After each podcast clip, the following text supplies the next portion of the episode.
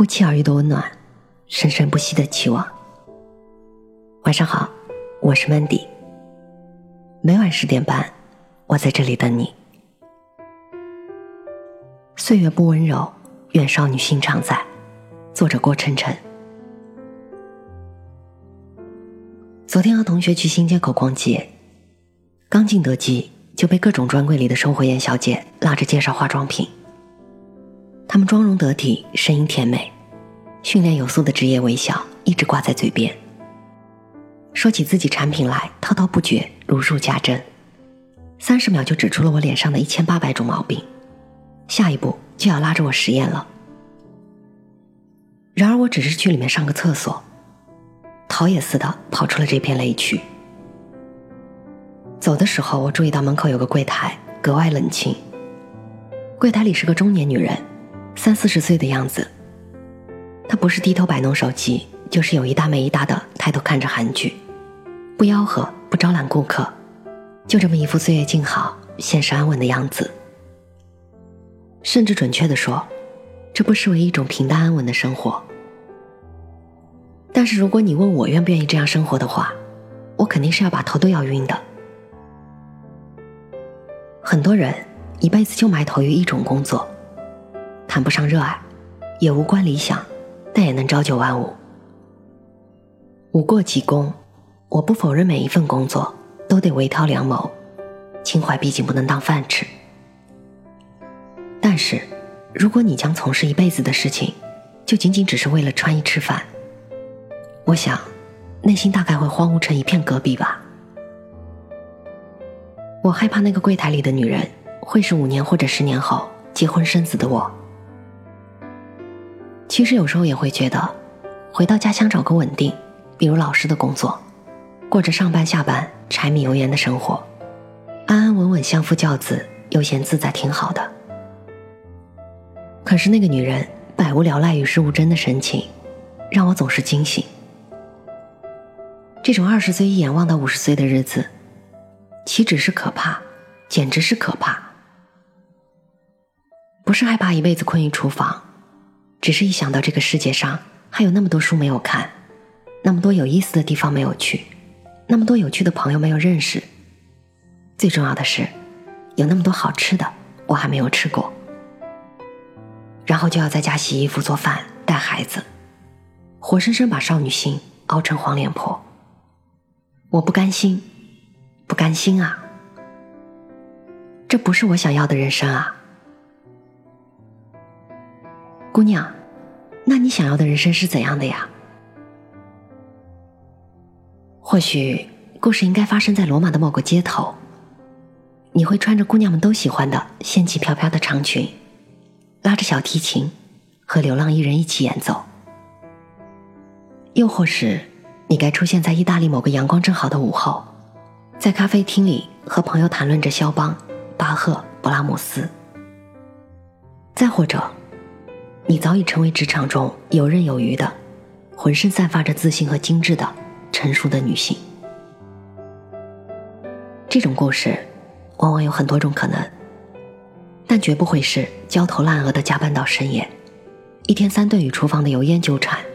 要应付各种机械琐碎的流水工作，也不会是开不完的孩子的家长会。老师告诉你最近小孩成绩下降，你一边推搡着挤上气味浑浊的公交车，思索着给孩子报什么辅导班，一边还要盘算着交了房租、物业、水电费、保险费还能剩下多少钱。昨天老公回家的时候，身上是不是有别的女人的气味？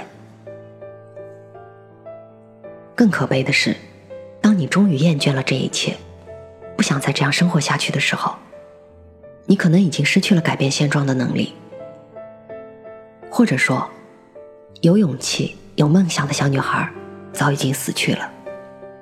现在你的心里只住着一个麻木的、没有自我的、有时候连自己都讨厌的女人。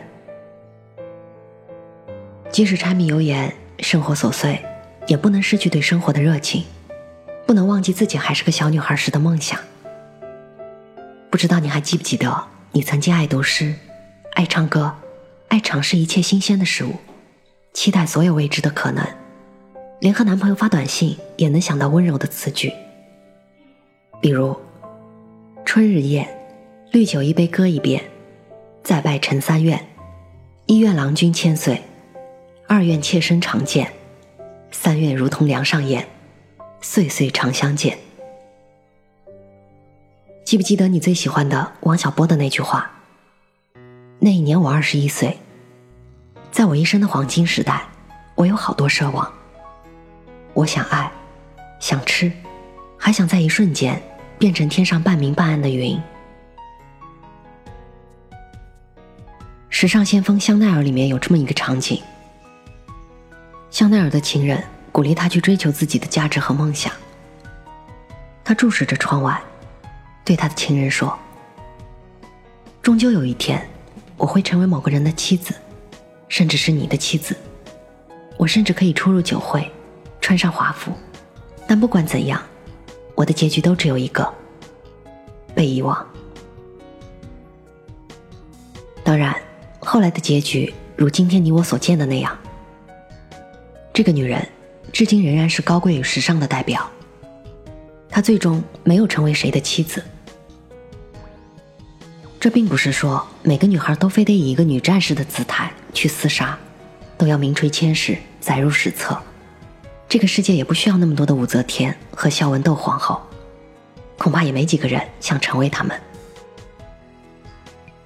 或许终于有一天，你也会放下马尾，踩起高跟，能把百炼钢化成绕指柔，能不带重样的侍弄三餐。但是在那之前，你不用自嗨的告诉自己，总有那么一个人会来，所以你要等。为什么要等待别人呢？你，是为这个世界而生的。每次我想到这句话的时候，内心总是升腾起这样一个场景：放着《向天再借五百年》的 BGM，辽阔的草原上有千万匹骏马在奔腾。一想到这里。我的心就痒痒的。世界那么大，两只眼睛根本看不过来。这双腿已经丈量不了躁动的心的范围。要去看看爱琴海的蓝得醉人的天空。要去罗马的街头和流浪汉一起哼一首不知名的歌。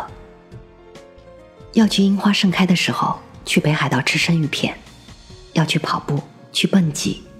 去坐最大的摩天轮，要看普鲁斯特，看王小波和汪曾祺。我亲爱的姑娘，请你好好保护自己心里的小女孩。在你心甘情愿的被困于厨房和爱之前，要努力成为机智勇敢、聪明可爱、浑身散发着光芒的人。岁月不温柔，愿我们都少女心常在。